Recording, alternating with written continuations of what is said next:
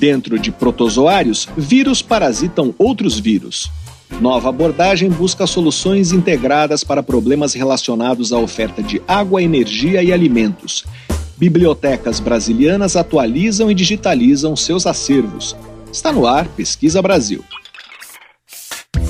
Pesquisa Brasil, uma parceria Revista Pesquisa FAPESP e Rádio USP.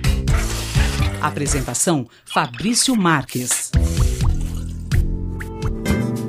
Olá, sejam bem-vindos ao Pesquisa Brasil, o programa de rádio e podcast da revista Pesquisa FAPESP. Eu sou Fabrício Marques, editor de política da revista, e no programa de hoje nós vamos falar sobre vírus que parasitam outros vírus. Essa relação de parasitismo foi observada dentro de amebas coletadas na Lagoa da Pampulha, em Belo Horizonte. Quem vai explicar como e por que isso acontece é o virologista Jonatas Abraão. Ele é professor de microbiologia da Universidade Federal de Minas Gerais. Outro tema do programa é o chamado Nexo Água, Energia Alimentos, uma abordagem que busca soluções integradas para problemas hídricos, energéticos e alimentares. É, nossa entrevistada é Gabriela Marques de Giulio, professora da Faculdade de Saúde Pública da USP e pesquisadora visitante da Universidade de York, no Reino Unido. Ela é uma das autoras de um livro com estudos de casos que utilizaram essa nova abordagem para lidar com desafios em áreas urbanas e em zonas do semiárido, da Amazônia e da Mata Atlântica no Brasil. Também vamos conversar sobre as bibliotecas brasilianas, que são coleções que abordam a cultura e a história do Brasil. A historiadora Marisa Midori, pesquisadora da Escola de Comunicações e Artes da USP, vai falar sobre a ampliação e a digitalização desses acervos.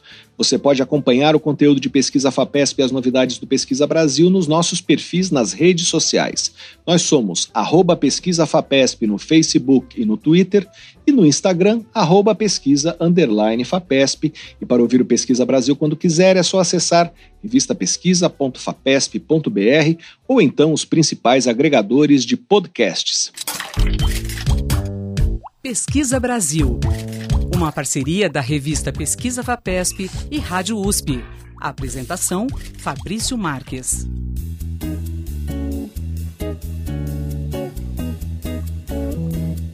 A costa sul do Chile parece ser um refúgio seguro para as florestas de algas gigantes. Com talos de até 60 metros de comprimento, as algas formam verdadeiras florestas em águas costeiras dos oceanos Pacífico e Atlântico. No mundo todo, essas florestas marinhas vêm encolhendo, menos no Chile. Elas se mantêm estáveis há pelo menos 100 anos na região próxima à Patagônia chilena, segundo a geógrafa marinha Alejandra Mora Soto. Em um trabalho anterior, a pesquisadora comparou imagens de satélite da distribuição dessas algas com cartas náuticas antigas, inclusive do período em que Charles Darwin esteve na região, eh, e constatou que quase não houve mudanças. Nesse novo estudo, Mora Soto e seus colaboradores atribuem a sobrevivência dessas florestas à ausência de ondas de calor marinhas na região o grupo analisou a temperatura do oceano em 1.300 quilômetros da costa chilena entre 1982 e 2020 e verificou que as florestas de algas não enfrentaram ondas de calor marinhas depois de 1984. Pesquisa Brasil. Entrevista. Pela primeira vez no Brasil foram detalhadas relações de parasitismo entre vírus. Essas relações foram mostradas em um artigo publicado em janeiro na revista científica Viruses e ajudaram a rever conceitos sobre o papel dos vírus. O ponto de partida do trabalho foi uma imagem instigante produzida pelo Centro de Microscopia da Universidade Federal de Minas Gerais. Dentro de uma ameba, além de vírus gigantes, havia pontos pretos e densos que pareciam partículas virais.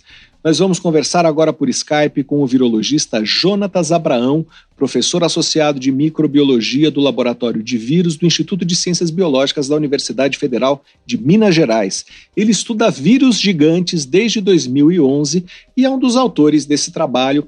Olá, professor, seja bem-vindo ao Pesquisa Brasil. Muito obrigado por participar do programa. Olá, Fabrício, tudo bem? Olá a todos, é um prazer estar falando com vocês. Professor, para começar, eu queria que o senhor contasse para a gente o que são esses vírus gigantes. Eles são muito maiores que os vírus comuns? É, onde eles vivem?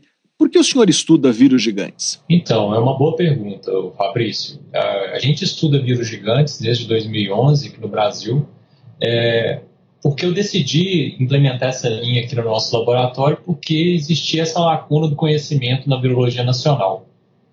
Esses vírus eles foram descobertos em 2003, né? Se a gente considerar a história da virologia, é uma descoberta recente e, e desde a sua descoberta, é, vários é, artigos de impacto e vários conceitos e paradigmas da virologia começaram a ser questionados ou revisitados. Né? Então, o que a gente chama de virologia canônica, né, que é aquela virologia que a gente conhecia antes de 2003, ela começou a ser modificada, porque esses vírus gigantes, como você perguntou, né, eles possuem dimensões de partículas é, dezenas de vezes maiores do que os vírus tradicionais. E os genomas desses vírus eles são muito, muito maiores também que os vírus tradicionais. Pra vocês terem uma ideia, é, esses vírus eles podem ser maiores do que algumas bactérias, até alguns fungos. Né? E eles, a, a, eles codificam para proteínas, né, a partir das informações genéticas do seu genoma, é, muito similares a proteínas que, eram, que são codificadas por organismos celulares. Então, eles remetem muito a questões evolutivas e a questões até mesmo sobre a origem da vida. E essas são as motivações que nos levaram a começar a estudar os vírus gigantes aqui em Belo Horizonte. E já foram identificados muitos desses vírus? É, as pessoas associam vírus a doenças. Alguns deles causam doenças? Então, o que se sabe hoje em dia é que a, a maioria, a grande maioria dos vírus gigantes, eles infectam somente é, organismos unicelulares, como por exemplo amebas, flagelados e algas, que vivem em córregos, rios, no solo, né? e até mesmo nos nossos corpos. Então, esses vírus gigantes, a princípio, eles não causam nenhum tipo de doença no ser humano, em animais e em plantas. Nós estamos conversando com o virologista Jonatas Abraão, pesquisador da Universidade Federal de Minas Gerais. Professor, eu queria falar dessa imagem da ameba que vocês receberam e que originou esse trabalho mais recente. É, como foi possível ver a relação de parasitismo entre vírus dentro dessa ameba? Então, Fabrício, é, como você sabe, a gente faz aqui busca por vírus gigantes. Eu tenho sempre um ou dois alunos cujos projetos de mestrado ou doutorado são direcionados à descoberta de vírus gigantes. E nesse contexto, né, enquanto estávamos procurando por novos vírus gigantes aqui na Lagoa da Pampulha, da, Uf, da próxima ao UFMG, aqui em Belo Horizonte, que é um lugar muito conveniente para mim, porque é muito perto do meu laboratório, é, nós percebemos que uma, uma amostra de água que nós retiramos da lagoa, ela estava causando a morte de amebas no laboratório, em condições experimentais. Então nós suspeitamos que ali poderia é, existir um vírus, né, um novo vírus. Então nós encaminhamos essa amostra para o Centro de Microscopia da UFMG, aqui no, no campus da Pampulha. E durante a sessão de microscopia, né, em que a gente observa um grande, um grande aumento a célula e, e tudo que está dentro dela, nós observamos não só um vírus gigante, né, como era o nosso desejo né, durante essa prospecção, mas como também nós observamos um, um, um vírus pequenininho, né, cerca de é, talvez uh, 20 vezes menor do que um vírus gigante.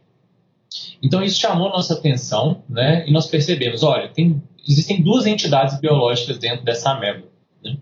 Então tá, então nós enviamos nosso, o genoma desse, dessa entidade biológica, dessas entidades biológicas para serem sequenciadas na Unesp de Botucatu com o professor João Pessoa Araújo. E quando retornou o genoma, nós fizemos a análise, nós percebemos que ali existiam é, não só um vírus gigante, mas confirmamos que realmente existia um vírus menor, né, e que, chamado virófago, né, o chamado Sputnik, que já existia na literatura, e também identificamos uma sequência de um, elemento móvel, genético móvel, chamado transpoviron. E olhando na literatura, né, já existia uma descrição de, desses organismos, né, não no Brasil, mas na França, estabelecendo relações de parasitismo. Então, no universo dos vírus gigantes, como eles são muito complexos, eles podem eventualmente estar associados a esses vírus menores, chamados de virófagos. E esses vírus pequenos, os virófagos, eles podem causar prejuízos à multiplicação do vírus gigante.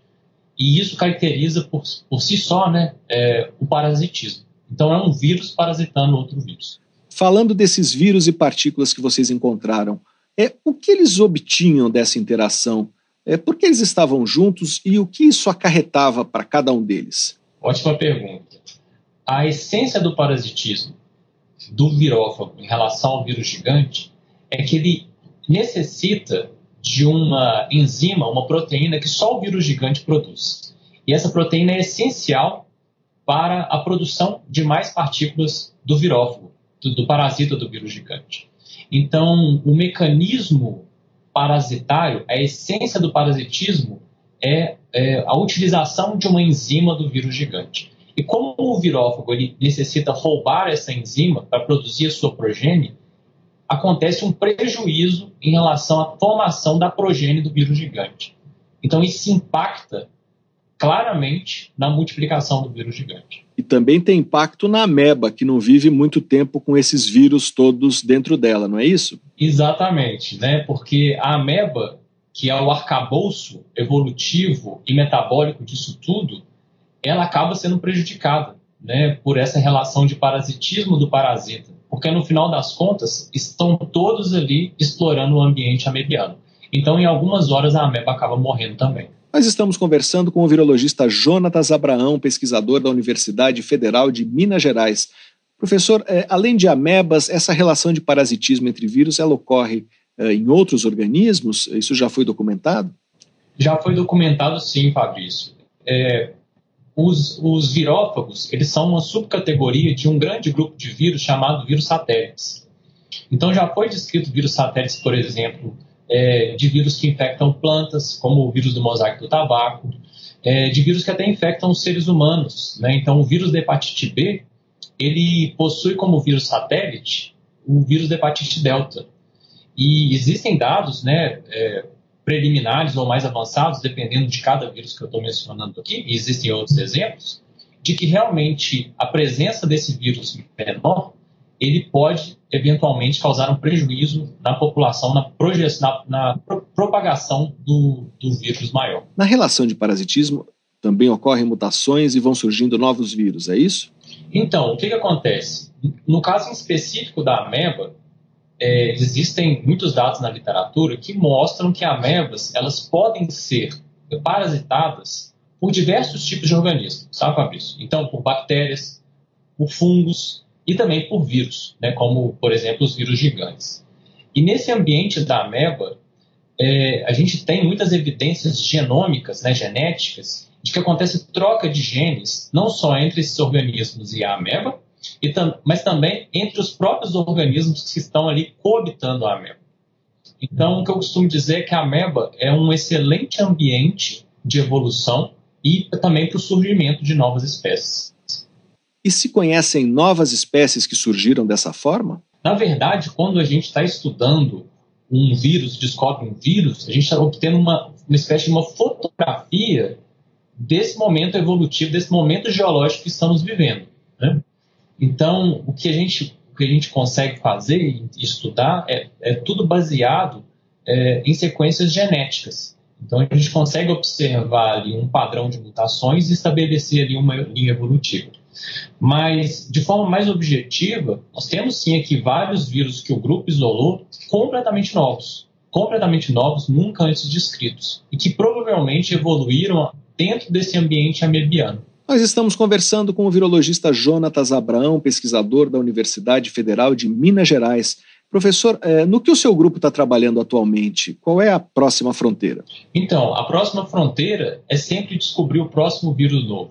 Né? Então, a gente sempre mantém essa linha de pesquisa de descoberta de novos vírus. Então, nós já descrevemos aqui no laboratório, por exemplo, o maior vírus do mundo, chamado do panvírus, que infecta amebas, que foi isolado do fundo do oceano e que foi isolado lá de Lagoas Salinas do Pantanal. Já descrevemos o Yara vírus aqui da Lagoa da Pampulha, que é um vírus cujo genoma não se parecia com nada, absolutamente nada.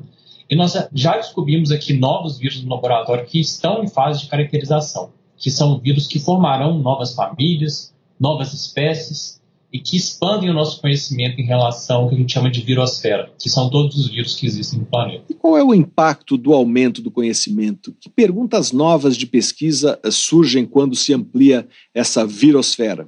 Ótima pergunta. Além do, da geração do conhecimento em si, que tem muito valor, e muitas das descobertas que a gente fez aqui no laboratório já estão em livros didáticos de ensino básico, superior no Brasil e no mundo, é, a nossa pesquisa ela suscita questões muito importantes sobre a própria origem da vida no planeta, dos processos evolutivos, é, do momento em que o ancestral celular se irradiou. E aquele ancestral celular provavelmente já estava sendo parasitado por um vírus, e muito provavelmente um vírus gigante. E quando a gente estuda o genoma de um vírus gigante, ele revela esses processos biológicos que podem é, remeter a processos biológicos relacionados a nós mesmos, como espécie humana. Poderia dar um exemplo de processo biológico que foi iluminado por esse conhecimento? Claro, posso. É, processos, por exemplo, como, como, o surgimento do núcleo das células eucarióticas. Né? Nós somos seres eucarióticos, então existem teorias que preconizam que o núcleo da célula surgiu a partir da infecção por um vírus gigante. Né? É, processos metabólicos, esses vírus gigantes eles possuem, por exemplo, é um arsenal completo, ou quase completo, de proteínas relacionadas à tradução proteica, que é basicamente a formação de proteínas a partir de uma informação genética do genoma. Todos os organismos que conhecemos, a vida como conhecemos, ela, ela depende da tradução proteica. E esses vírus, diferente de todos os outros, eles possuem uma maquinaria quase completa, né? e também processos mais específicos, como glicosilação, que é a adição de açúcares a proteínas, que são processos fundamentais para a vida né? e para sistemas fisiológicos do nosso corpo e de outros animais e também de plantas. Devemos isso aos vírus do passado, é isso? Os vírus, não sei dizer se devemos, mas eles são essencialmente é, aceleradores do processo evolutivo, porque muitas vezes eles promovem a transferência de genes, então eles acabam acelerando é, de forma notável é, processos biológicos até processos evolutivos marcantes, como por exemplo na nossa espécie. Né? É bem provável que no passado um, um vírus ele deu origem a uma proteína que é essencial para a formação da placenta no ser humano, né? E, em todos os mamíferos placentários. Então os vírus realmente são muito importantes é, para processos evolutivos e para a diversificação de espécies. Nós conversamos com o virologista Jonatas Abraão, professor de microbiologia do Laboratório de Vírus do Instituto de Ciências Biológicas da Universidade Federal de Minas Gerais.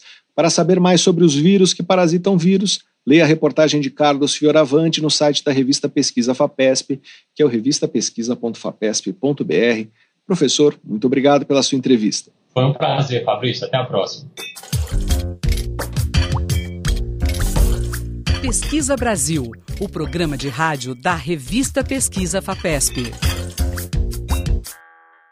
Um grupo internacional de pesquisadores sequenciou pela primeira vez o genoma de um dos corpos encobertos por cinzas da erupção do vulcão Vesúvio na cidade romana de Pompeia no ano de 79 depois de Cristo. Sob coordenação do geneticista Gabriele Scorrano da Universidade de Roma, Tor Vergata, a equipe extraiu o DNA dos restos mortais de um homem e de uma mulher encontrados em Pompeia em 1914 no local que os arqueólogos chamam de a Casa do Artesão. A avaliação dos esqueletos indica que o homem tinha entre 35 e 40 anos de idade e a mulher 50 anos ou mais. Os pesquisadores eh, tentaram sequenciar o DNA das duas pessoas, mas só conseguiram extrair informações do material genético do esqueleto masculino. As análises identificaram lesões em uma das vértebras e sequências de DNA compatíveis com as de bactérias do gênero Mycobacterium, grupo ao qual pertence a bactéria causadora da tuberculose. Isso sugere que o homem pode ter tido a doença antes de morrer. Comparações com o DNA de 1.030 indivíduos daquela época e 471 indivíduos modernos mostram que o material genético do homem compartilhava semelhanças com o de habitantes da região central da Roma Imperial. Pesquisa Brasil. Entrevista. Tanto a geração de energia como a produção de alimentos têm uma demanda elevada por água. O abastecimento de água, por sua vez, depende da oferta de energia para captação, tratamento e distribuição. A busca por soluções integradas para problemas hídricos, energéticos e alimentares criou uma nova abordagem chamada de Nexo Água, Energia Alimentos, que procura fazer com que a resposta a um problema não resulte no agravamento dos outros. Adaptados ao contexto brasileiro, estudos sobre o nexo água, energia, alimentos buscam incentivar a criação de políticas públicas que considerem as nossas desigualdades sociais e a vulnerabilidade de populações e regiões mais pobres. Nós vamos conversar agora por Skype com Gabriela Marques de Júlio, professora da Faculdade de Medicina da USP e pesquisadora visitante na Universidade de York, no Reino Unido. Ela e pesquisadores de diversos países publicaram um livro com estudos de casos que utilizaram essa nova abordagem para lidar com desafios em áreas urbanas e zonas do semiárido, da Amazônia e da Mata Atlântica brasileira.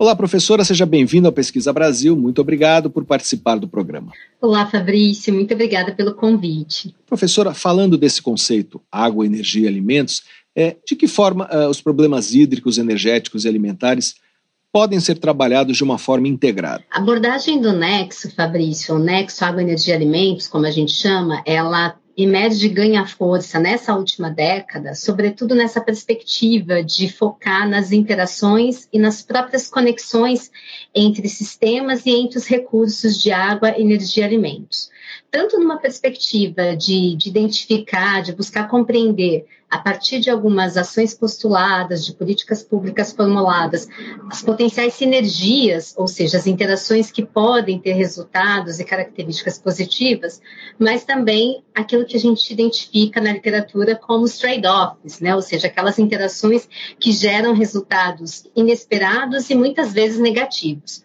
Mas a gente entende, Fabrício, que mais do que essa racionalidade voltada para reduzir compensações entre esses três entre esses três setores, a abordagem do Nexo ela pode ser adotada, sobretudo nessa perspectiva de garantir um uso mais eficiente, equitativo e justo dos recursos por meio de soluções mais sustentáveis que priorizem né, a maior inclusão social, mas também maior solidariedade com a biodiversidade. Acho que é importante a gente a, apontar que a abordagem do nexo ela pode ser potente se ela facilitar não apenas esse modo de pensar mais integrado, mais sistêmico em relação ao uso e gestão dos recursos naturais, mas, sobretudo, se ela de fato possibilitar evitar políticas e decisões míopes que têm efeitos colaterais bastante sérios, né? Como, por exemplo, é, investir na captação de água em regiões cada vez mais distantes para lidar com crises hídricas, porque além dos custos financeiros enormes envolvidos, né, trazer a água de longe demanda maior uso de energia, as obras podem trazer diversos impactos para comunidades locais, para a biodiversidade. Em geral, apenas alguns setores vão ser beneficiados com essa captação, por exemplo, as indústrias, e aqueles grupos, comunidades mais vulneráveis, que já não têm acesso a uma água de qualidade ou em quantidade suficiente, vão continuar a sofrer racionamentos. Ou ainda a gente pode pensar em decisões sobre aumentar a produção de algumas commodities em detrimento, por exemplo, da produção e distribuição justa e acessível de alimentos, comprometendo os pilares da segurança alimentar e nutricional, que são acesso a alimentos, utilização, disponibilidade, estabilidade no abastecimento. Então, a abordagem do Nexo ela pode ser uma, uma ferramenta importante em termos educacional, em termos políticos, mas desde que ela priorize questões de justiça social e ambiental. Pensando no exemplo que a senhora acabou de dar, de trazer água de muito longe para abastecer grandes cidades e dos problemas que isso causa no caminho, é, o que poderia ser feito como alternativa? Bom, Fabrício, desde apostar em soluções tecnológicas que sejam mais sustentáveis, porque obviamente, como esse exemplo, ele traz muito bem essa insustentabilidade de uma estratégia como essa, até investimentos, né, é, em relação, por exemplo, à despoluição de córregos e de rios, para que você de fato é, não comprometa, né, a, o abastecimento público de qualidade em termos de, de, água tratada, em termos de acesso equitativo e justo eh, de água, mas também numa perspectiva da gente repensar fortemente a forma como a gente lida e usa esse recurso natural, né?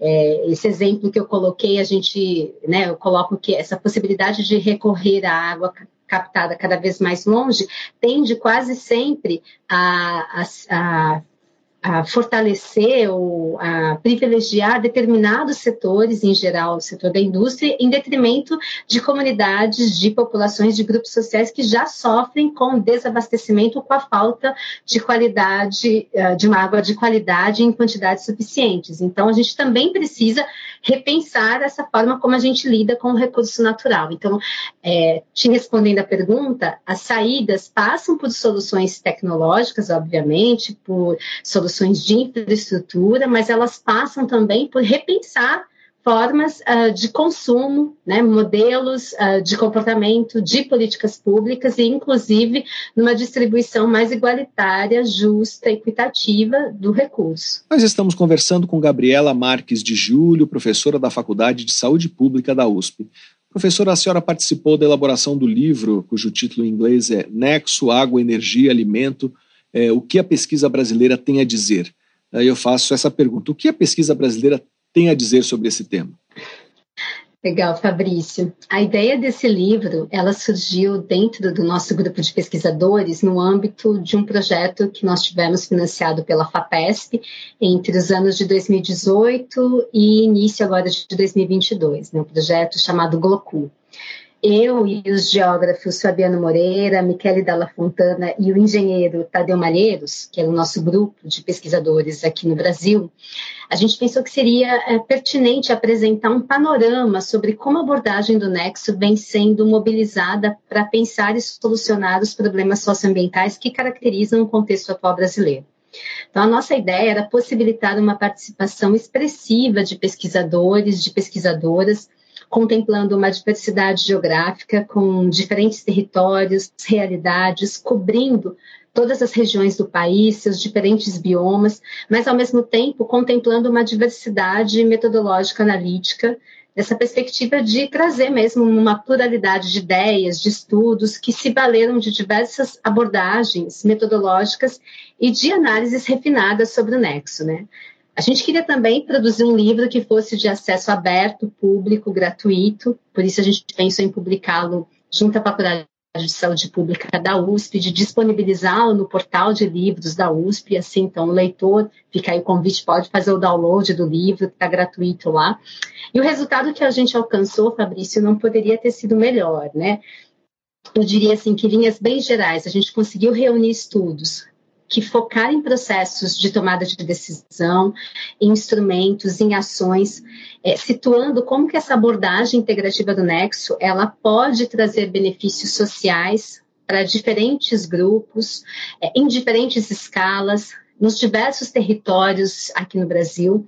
O livro incluiu, por exemplo, estudos sobre conflitos hídricos acirrados pelo complexo hidrelétrico de Belo Monte, no Xingu, sobre as complexidades em regiões do semiárido nordestino, sobre a relevância do papel do Estado ah, na proteção ambiental, para a re restauração florestal em diferentes biomas, sobre o potencial da agricultura urbana, quando a gente pensa nessa abordagem do nexo, a gente também conseguiu trazer é, estudos que se valeram de uma perspectiva mais crítica sobre essa abordagem, né? tentando então pensar como a abordagem do Nexo lida com questões como equidade, acesso justo a recursos, reconhecimento de diferentes perspectivas, uh, de diferentes percepções e experiências também cotidianas de grupos sociais com esses três elementos que compõem o Nexo, né? ou seja, com água, energia, alimento.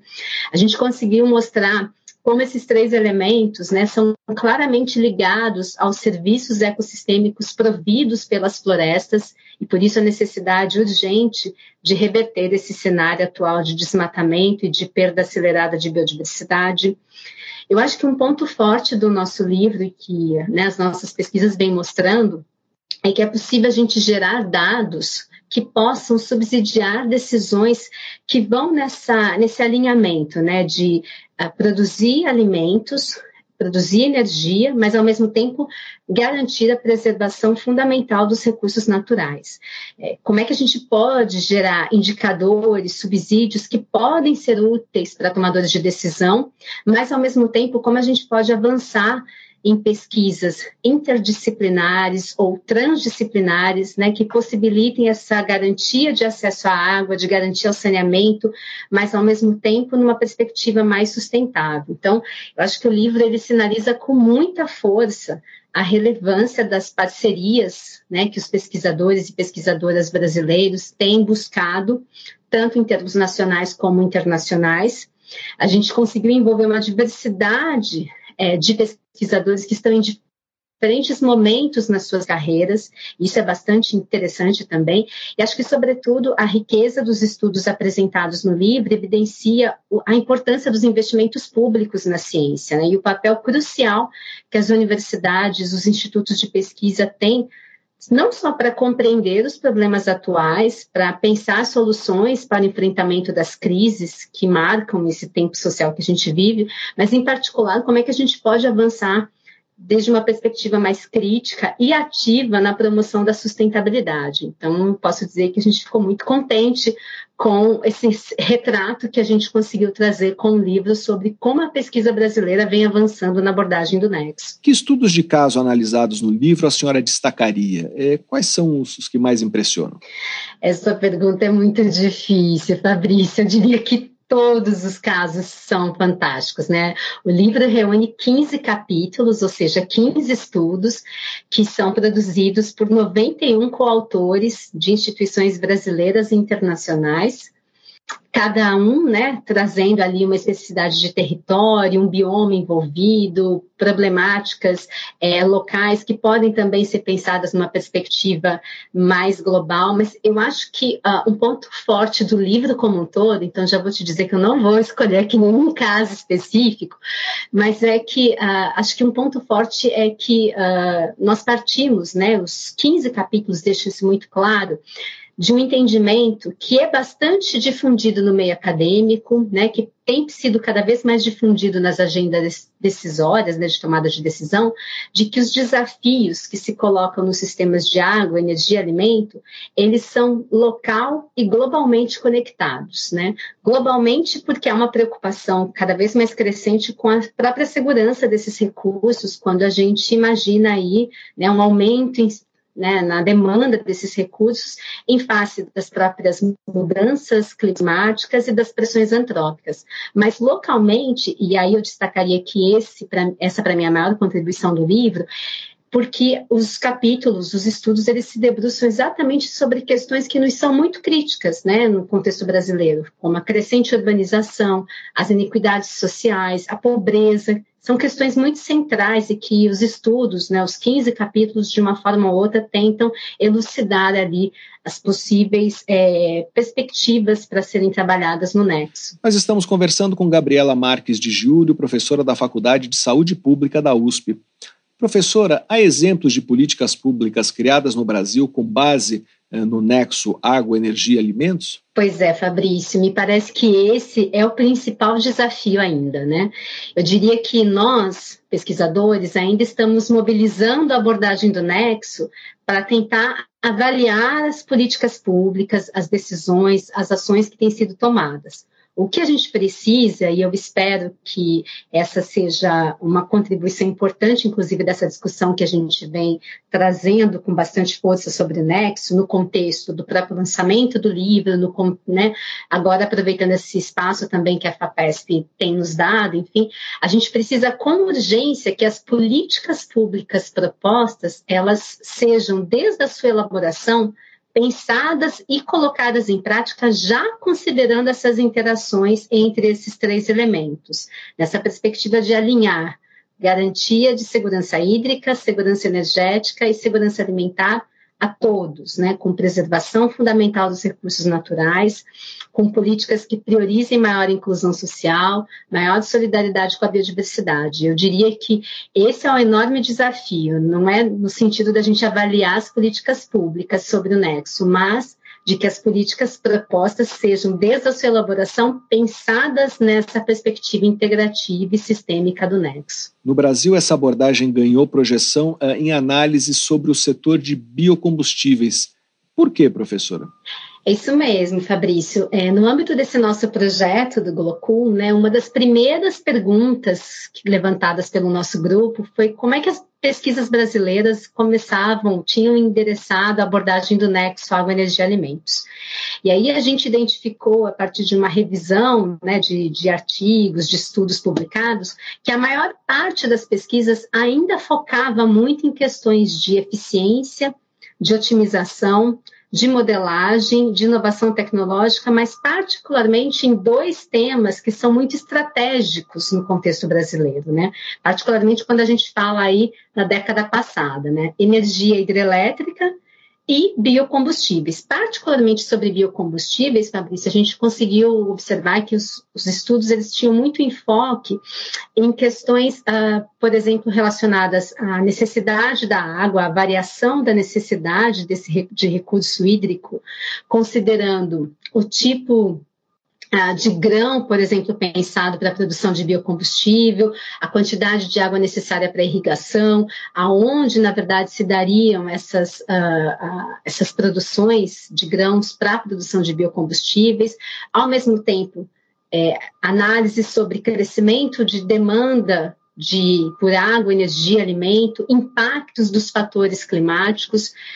O que a gente observou nesse estudo, né, nesse primeiro estudo que a gente publicou é, fazendo então essa análise sobre como as pesquisas brasileiras endereçavam a abordagem do nexo, é que os, justamente os efeitos dos processos dessa urbanização acelerada, que é uma característica muito marcante das grandes cidades e das regiões metropolitanas no Brasil, ainda em enfoques muito tangenciais na agenda de pesquisa do Nexo. É, uma outra questão também que ficava bastante claro para a gente naquele momento era que ainda havia um espaço a ser percorrido pelos estudos, no sentido de trazer mais próximo as contribuições da abordagem do Nexo para o enfrentamento de questões diretamente associadas à pobreza e às iniquidades sociais. Novamente, um enorme problema no contexto brasileiro, né? E aqui, Fabrício, é, justamente eu acho que vale a pena a gente pensar por que, que uh, pensar a abordagem do nexo, considerando né, essa equação perversa que muitas vezes não só soma, mas multiplica né, os efeitos, por exemplo, de dinâmicas de planejamento, de carências de infraestrutura, de acesso desigual a serviços básicos a serviços de assistência, né, supressão de infraestrutura verde, de infraestrutura azul, de condições de vulnerabilidade, de iniquidades, de efeitos dos eventos climáticos extremos são muito centrais quando a gente pensa na conjuntura brasileira e nos desafios que se colocam as pesquisas na abordagem do nexo. Nós conversamos com Gabriela Marques de Júlio, professora da Faculdade de Saúde Pública da USP, para saber mais sobre o nexo água, energia, alimentos que prevê a busca por soluções integradas para resolver problemas hídricos, energéticos e alimentares. Leia a reportagem de Cristina Queiroz na edição de julho da revista Pesquisa FAPESP, ou então acesse revistapesquisa.fapesp.br. Professora, muito obrigado pela sua entrevista. Obrigada, Fabrício, eu que agradeço a oportunidade. Você ouve Pesquisa Brasil. apresentação: Fabrício Marques governo chinês deve criar 50 novas revistas científicas e também permitir que revistas do exterior publicadas em inglês possam transferir sua sede para a China. O objetivo é melhorar a qualidade dos periódicos científicos do país. O anúncio foi feito em uma entrevista organizada pela Associação Chinesa de Ciência e Tecnologia, organização afiliada ao governo, de acordo com o site do jornal South China Morning Post. Um dos objetivos da iniciativa é estimular os pesquisadores a publicar em títulos de boa reputação fora do circuito das grandes editoras científicas internacionais. Mas a iniciativa também tem relação com uma política lançada há quatro anos para combater casos de má conduta em artigos de cientistas chineses. Em maio de 2018, o Comitê Central do Partido Comunista da China e o Conselho de Estado emitiram diretrizes sobre a promoção de integridade científica em resposta ao aumento de casos de plágio, falsificação e fraudes.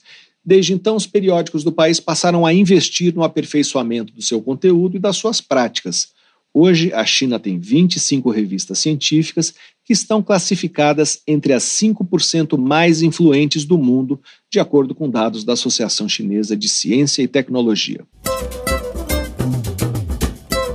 Pesquisa Brasil. Entrevista.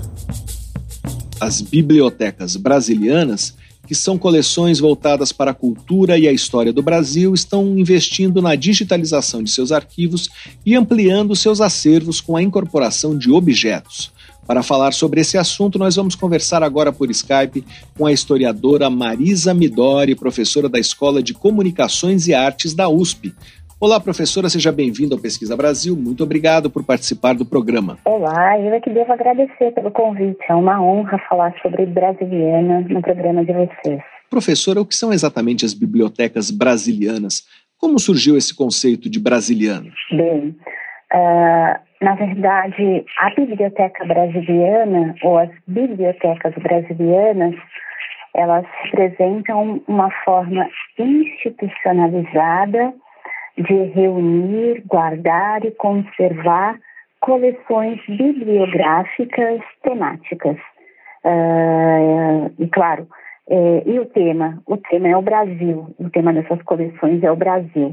Então, antes de falarmos de uma biblioteca no sentido é, institucional, um espaço físico que guarda esse livro, esses livros e os torna acessíveis aos pesquisadores, aos leitores de modo geral, nós devemos pensar é, nas coleções de livros. Uh, e aí, quando falamos em coleção ou em colecionismo, nós podemos também pensar na bibliofilia, né, na forma como essas coleções elas foram se especializando em torno de temas e daí surge sim um tema bem relacionado à história brasileira, ou seja, livros é, que tenham alguma relação com o Brasil é, e que, portanto, se inserem no é, recorte cronológico bem extenso, desde a época da descoberta até a independência, 1822. Bom, essas coleções elas foram ganhando corpo uh, e elas foram assim batizadas por um grande bibliófilo, estudioso podemos até dizer é, historiador do livro chamado Rubens Borba de Moraes, que publica, não é, uma bibliografia é, brasiliana. Essa bibliografia ela não foi publicada pela primeira vez no Brasil, mas ela vai ganhar uma importante edição pela EDUSP em 2010, quando ela será traduzida Uh, a bibliotecária Cristina Antunes, que é, bem conviveu e, e, foi a curadora por muitos anos da biblioteca do Dr. Mindlin, que conhecia muito bem o assunto, ela fez uma série de acréscimos a partir das anotações do próprio autor, e podemos dizer ali que na bibliografia brasiliana nós temos aquele ato primeiro, não é?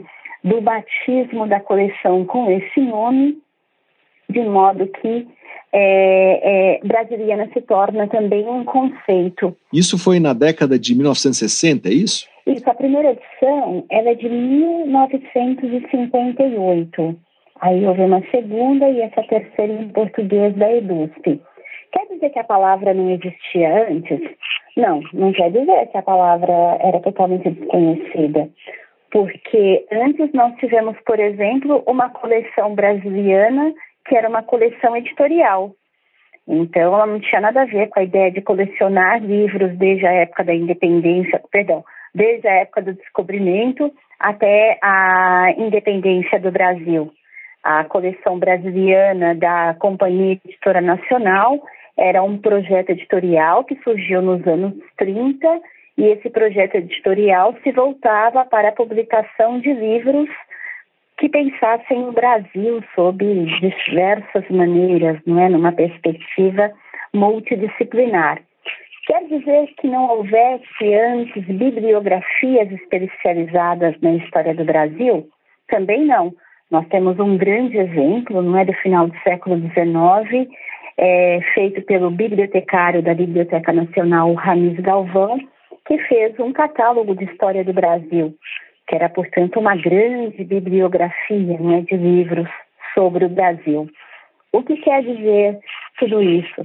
É que lá em 1958, quando Rubens Borba de Moraes publica no exterior uma bibliografia brasiliana, é que ele traduz esses diversos movimentos, não é?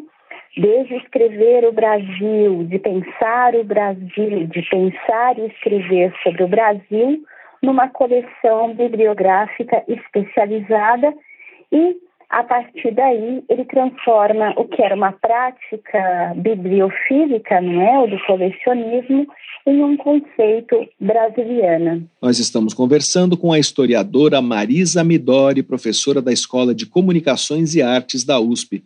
É, professora, e agora existe um movimento para que esse conceito seja ampliado, é isso? É, em que direção? Sim, na verdade ele já sofreu alguma ampliação, não é? Porque, veja, quando o Rubens Borba faz esta primeira definição, é claro que ele faz isso a serviço da sua obra, não é? Ele está publicando uma bibliografia e ele tem que dar um começo e um fim para esse trabalho. Não, ele não acaba nunca, né? ele tem que fazer um recorte. E o recorte é cronológico. Mas é, é, óbvio que depois da independência, principalmente porque é depois da independência que o Brasil passa a publicar em volume né, os seus livros, muitas obras importantíssimas surgiram. Uh, nós estamos vivendo hoje né, o bicentenário da independência, mas o centenário do modernismo. Então, podemos considerar que aquelas obras publicadas nos anos 20 no Brasil, as obras modernistas, elas compõem é, uma parte importante do que seria um acervo, uma coleção brasiliana. Embora na bibliografia do Rubens Borba de Moraes isso estivesse fora de questão. Uh, é óbvio que uma machadiana, ou seja, as edições, as primeiras edições do Machado, sem contar Alencar, etc., de outros autores brasileiros, elas também têm uma grande importância e elas compõem uma brasiliana, não é? Como elas existem hoje nas bibliotecas, na própria BBM USP. Uh, então, essa, este acréscimo aconteceu. O que se pensa hoje é, é incorporar, embora isto já exista, uh, nessa, nesse, nesse grande conceito, não é? é outras brasilianas já constituídas, uh, por, e, e, e, também coleções de objetos, não é? Mas se a gente olha, por exemplo, a, a coleção, a plumária indígena uh, do, do MAI, USP, isso é uma brasiliana importantíssima e ela sempre teve esse estatuto, não é? é, é lá no MAI. O que eu acredito que é, nós chamemos hoje desse acréscimo é um maior diálogo entre livros, objetos, inclusive com a arte, não é? Eu por, gosto muito de dar o exemplo das xilogravuras ou das gravuras em metal, que na verdade ilustravam esses livros é, europeus é, sobre as descobertas, sobre a América e, é claro, sobre o Brasil, e que também tem uma grande importância na história da, da, da cultura impressa, não é? E da difusão da ideia do novo mundo, não é? Uh, como esses livros tiveram à época, na época em que eles foram publicados. Só fazendo um adendo, o MAI, que a senhora mencionou, é o Museu de Arqueologia e Etnologia da USP. Professoras brasileiras europeias têm essa característica de reunir obras com imagens do novo mundo por que há essa diferença em relação às coleções, por exemplo, aqui do Brasil? Não, na verdade, uh, por exemplo, se a gente uh, folheia a, a bibliografia brasileira, os dois volumes do Rubens Borba de Moraes, uh, o, o, que nós percebemos que quando se trata de obras publicadas no século XVI, principalmente no século XVI, é, já no, na, na, segunda metade, não é? Essas obras são muito ilustradas com xilogravuras. Por quê? Porque aqueles livros eles queriam, além de narrar a história, eles queriam representar o novo mundo de alguma forma, né? E é um momento assim que a xilogravura, junto com a tipografia, é, é, é, essas duas, esses dois processos gráficos eles podem ser compostos é, de uma só maneira, né? Os procedimentos técnicos eles já são dominados e os livros ilustrados eles realmente é, se tornam muito comuns na Europa.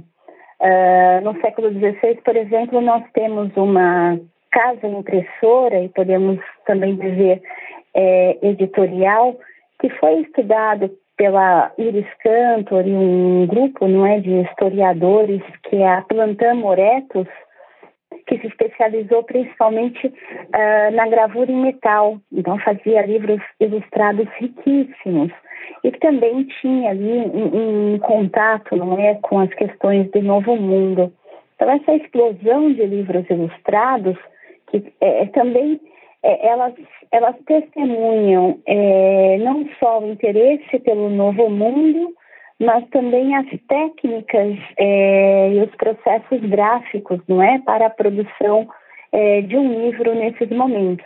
E a ilustração, nesse sentido, é, tem uma grande força, não é? é quando a gente pensa a brasiliana para além das instituições brasileiras, Uh, a gente deve pensar que não há uma diferença no, em relação ao corpus bibliográfico, mas seria interessante é, observar e até é, integrar essas coleções para que os estudiosos é, realmente pudessem ter acesso, por exemplo, a diferentes exemplares de um mesmo título, ou diferentes edições de um mesmo título, não é? Quando a gente fala em exemplar, nós estamos pensando numa mesma edição, mas também poderíamos comparar edições diferentes. Nós estamos conversando com a historiadora Marisa Midori, professora da Escola de Comunicações e Artes da USP. Professora, queria que a senhora falasse é, sobre a importância desse esforço em digitalizar esses acervos das brasilianas. Que alcance essas coleções ganham com a digitalização? Ah, eu acho que nós estamos vivendo um momento muito importante das, da, da história das bibliotecas, não é? Da forma como as tecnologias elas colocam em evidência a riqueza de seus acervos. E eu acho que, no, no que diz respeito às coleções brasilianas, isso, esse fenômeno não, não, não foge a uma tendência, tendência geral de bibliotecas do mundo uh, fazerem isso. Uh, o que nós deveríamos é, pensar para um futuro breve é como tirar proveito dessas tecnologias para um conhecimento mais amplo e sistematizado uh, das brasilianas. Por exemplo, é, de que maneira a coleção da BBM USP ela pode se comunicar com a coleção do IEB USP e, ao mesmo tempo, com a coleção da Fundação Biblioteca Nacional, mas, ao mesmo tempo, encontrarmos é, edições semelhantes, é, mas com as suas especificidades, não é? Numa BNF, ou seja, na Biblioteca Nacional da França, ou na Biblioteca Mazarin, ou é, na Biblioteca Albertina, em Leipzig, ou seja, a tecnologia nos permitiria pensar é, num site ou, ou, ou diferente e que nos permitisse comparar esses exemplares ou essas edições e a partir daí nós aprenderíamos bastante, não é, sobre os processos de criação, sobre as formas de edição, sobre os erros tipográficos, a composição das xilogravuras, as anotações nos livros, não é? Quer dizer, os estudos sobre a, a, a proveniência de, de, cada um desses exemplares. Isso enriqueceria muito os nossos estudos sobre a história cultural, mas também sobre a história do livro. Acho que poderíamos caminhar agora no sentido de uma brasiliana integrada, né? Uma brasiliana global. Isso seria muito interessante. Nós conversamos com a historiadora Marisa Midori, pesquisadora da Escola de Comunicações e Artes da USP, para saber mais sobre as bibliotecas brasilianas e o processo de atualização desses acervos. Leia a reportagem de Cristina Queiroz na edição de julho da revista Pesquisa FAPESP, ou então acesse revistapesquisa.fapesp.br. Professora, muito obrigado pela sua entrevista. Eu é que agradeço. Até mais. E aqui termina o Pesquisa Brasil de hoje. Para ficar por dentro de tudo que publicamos, você pode se cadastrar na nossa newsletter usando o botão newsletter no site da revista Pesquisa FAPESP, que é o revistapesquisa.fapesp.br, ou então se inscrever no nosso canal no serviço de mensagens instantâneas Telegram. Procure por Pesquisa FAPESP ou arroba pesquisa FAPESP. Você receberá avisos sobre a publicação de reportagens, podcasts e vídeos. Pesquisa Brasil tem produção, roteiro e edição de Sara Caravieri. Eu sou Fabrício Marques, editor de política da revista Pesquisa FAPESP e desejo a todos uma boa tarde. Você ouviu Pesquisa Brasil, uma parceria da revista Pesquisa FAPESP e Rádio USP.